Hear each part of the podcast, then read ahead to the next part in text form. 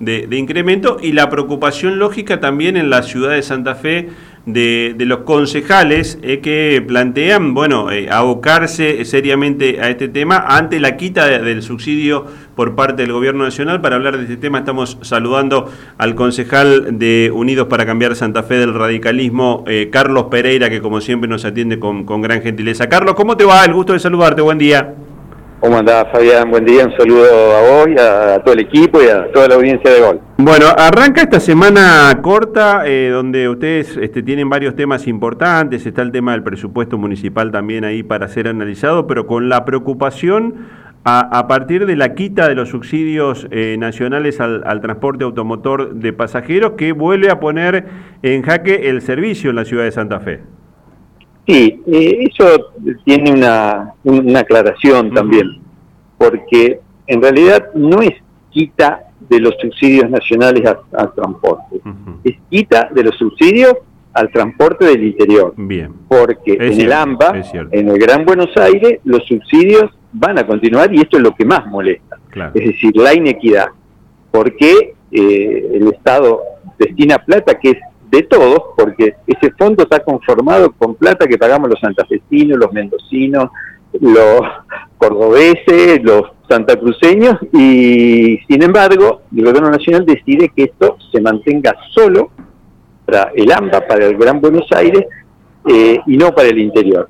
Es más, el, el sistema de transporte en estos últimos años venía con una gran inequidad, porque el grueso de los subsidios estaban concentrados eh, en el AMBA precisamente. Pero bueno, al interior llegaba algo.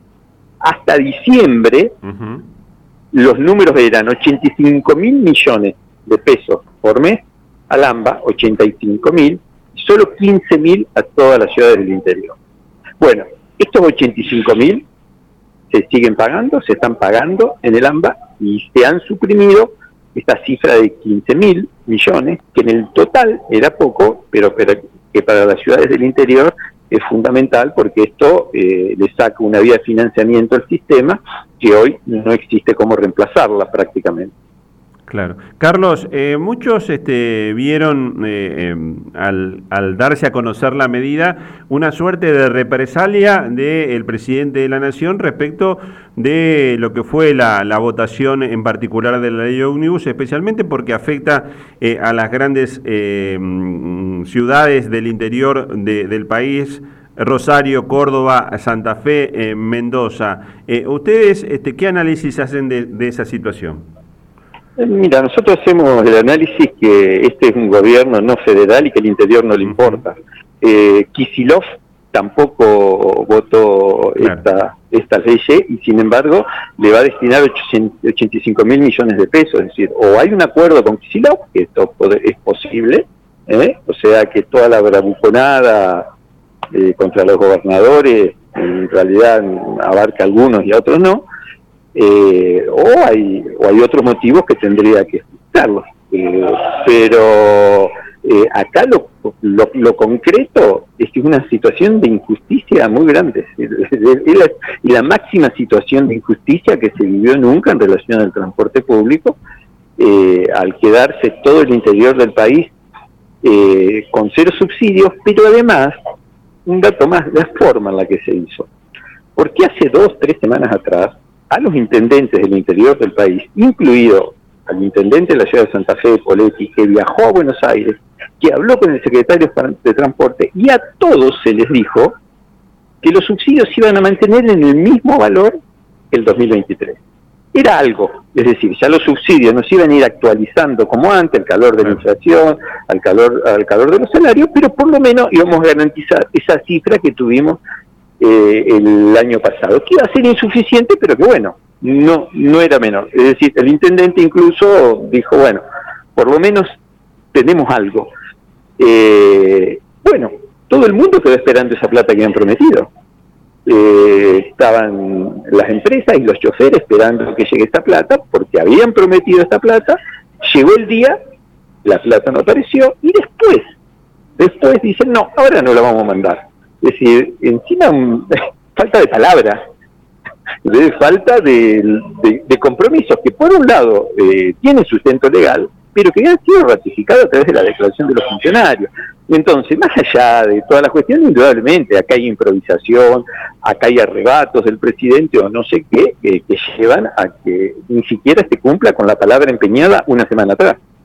Eh, Carlos, eh, en esto va a haber una, suerte de, mm, de, estrategia en tándem con el gobierno provincial, están, porque el, ministro Gustavo Puccini también fue muy enfático, hace un ratito hubo una conferencia de prensa en la ciudad de, Rosario, durante el fin de semana Puccini también dejó en claro eh, que llega muy poco también a, la provincia de Santa Fe de lo que es el aporte del impuesto a los combustibles que mm, la provincia de Santa Fe hace a Nación. Va a haber una estrategia común entre la provincia y las, las localidades más importantes de la provincia, Rosario, Santa Fe? Mira, en principio lo que está seguro es haber una estrategia común entre todos los intendentes del interior del país, con 50, 60 ciudades afectadas. Eh, el intendente Poletti ha manifestado que va a haber un gran encuentro la semana que viene en la ciudad de Buenos Aires, muy probablemente en la Casa de Córdoba, de la ciudad de Buenos Aires, eh, y en donde además la situación se va a judicializar, porque acá hay cosas que están contenidas en el pacto fiscal, los pactos fiscales firmados por Nación y las provincias, y hay cosas que no, eh, el presidente tiene que saber que la ley existe, que no todo es capricho, que no todo es arrebato, que, que en tal caso hay que eh, ni siquiera un DNU hubo detrás de esto eh, para suspender el envío de estos fondos. Eh, y bueno, y va a haber una estrategia común porque acá los más afectados, la provincia también, ¿no? Porque el transporte interurbano eh, recibía, recibe estos subsidios, recibía, pero acá los, más afectados somos las, las ciudades en un momento muy complicado, porque estamos padeciendo una caída grande de pasajeros producto de la crisis, caída grande de pasajeros implica menos venta de pasajes, menos venta de pasajes implica menos ingresos, o sea que también por tarifa va a entrar menos ingresos.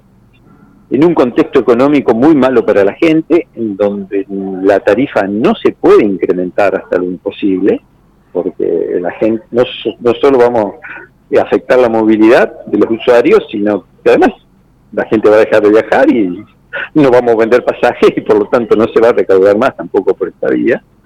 Eh, y con un transporte que además viene, viene ya de haber sufrido toda la pandemia, y es un transporte que ya en, su, en sus prestaciones, en su calidad, se, afectó mucho, o sea que tampoco hay margen para ajustar el sistema, que en otra, en otra coyuntura podría haber existido, pero ya los coches más viejos no pueden ser, eh, las frecuencias ya están recortadas, ya se han recortado recorrido y seguir afectando recorrido también sería bajar gente de pasajeros del sistema.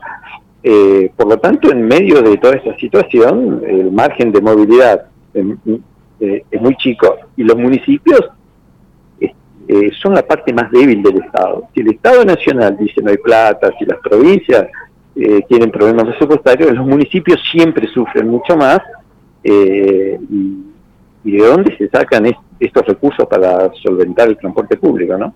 Eh, está claro, Carlos, además, este, porque lo ha dicho el, propio intendente Poletti, que el municipio por sí solo eh, no puede hacerse cargo de em, solventar o de compensar la falta del subsidio. Sí, eh, vos imaginate, el año pasado lo que aportó Nación son, fueron 1.800 millones, el equivalente para este año eh, eh, serían unos 5.000, 6.000 millones, probablemente más puede ser según cómo termine la inflación. Así que, es una cifra muy muy grande, es decir, el, incluso el, municipio no la no presupuestó ni ahí estos recursos, porque incluso hasta hace 10 días atrás, cuando el intendente presentó el, cuando el intendente presentó el presupuesto hace unos días, iba a haber subsidios de nación, era la palabra empeñada, o sea que, bueno, el intendente ha manifestado además que va a entrar eh, una emergencia del transporte, ahora en el transcurso de esta semana, o sea que en la sesión que nosotros vamos a tener la semana que viene para tratar el presupuesto municipal, eh, muy probablemente también estemos eh, nosotros sancionando una emergencia económica. Vamos a ver bien ahora los términos exactos de la misma, Eh, pero bueno, eh, consideramos que, en medio de una crisis de ese estilo, bueno, alguna emergencia, una emergencia hay que sancionar. de paso, un sistema que hoy ya no, no, no cumple ninguno de los parámetros que están establecidos en la ordenanza original, ¿no? Carlos, estamos muy, muy lejos de lo que en su momento fue un anuncio que había hecho el, el, intendente Emilio Jatón de llamar a licitación del transporte público. Estamos, este, por la sensación del esquema general, muy lejos de eso. Pero eh, sí, obviamente, Fabián, además, dice hoy, a ver, eh, hay que decir algo, eh, murió el sistema de transporte público que tuvimos en las, dos, en las últimas dos décadas en, la, en Argentina. el sistema de transporte público que genera Dualde en el 2003, cuando salen los subsidios, eh, generó todo esto, todo esto que vivimos con sus más y con sus menos a lo largo de estas dos últimas décadas. Eh, ese, sistema de transporte público muere porque la ecuación económica cambia total y absolutamente. Eh, va a haber que reconstruir primero una nueva ecuación económica ¿eh? para pensar sobre la base de esa ecuación económica qué transporte público vamos a tener y ahí con esos parámetros podemos saber qué se hace, si se licita, si no se licita. Eh, lo concreto eh, eh, es que hoy, además, estamos atravesando la tormenta ¿eh? una tormenta perfecta, te diría, por todo lo que describí recién, por la crisis económica, por el recorte de subsidios, porque hay menos pasajeros, porque no se puede aumentar el boleto, porque el sistema tiene muchísimos problemas. Estamos atravesando la tormenta y hasta que no pare la tormenta va a ser imposible planificar a futuro. Es decir, o, dicho con otra metáfora, ¿no? Eh, al proceso de reconstrucción vamos a poder definirlo cuando nos terminen de bombardear. ¿eh?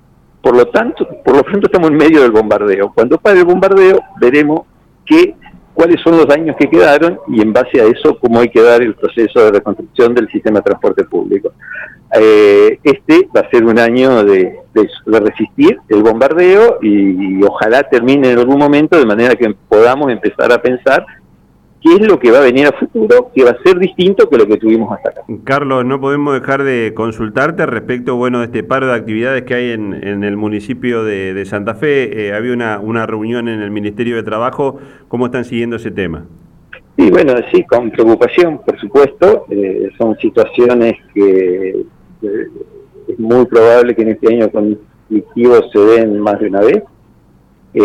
hay empleados de, todo el Estado, pero de todas las ramas, esperando incrementos salariales que compensen por lo menos en parte eh, la inflación galopante que estamos teniendo, eh, y estados que tienen total y absolutamente recortados los recursos porque la recaudación tributaria está creciendo muy, muy por detrás de la inflación. Eh, y por lo tanto se vuelve eh, imposible seguir este ritmo. Por lo tanto, yo creo que hay que hacer un llamado, digamos, a todos, eh, desde ya los que gobiernan, pero también a los representantes gremiales, para llegar a fórmulas que, sean, que sean viables, porque hay un punto en donde el Estado directamente no va a tener la capacidad de pagar y hay partes del Estado, como son los municipios que no tienen ninguna capacidad de endeudamiento, no tienen ningún mecanismo de endeudamiento.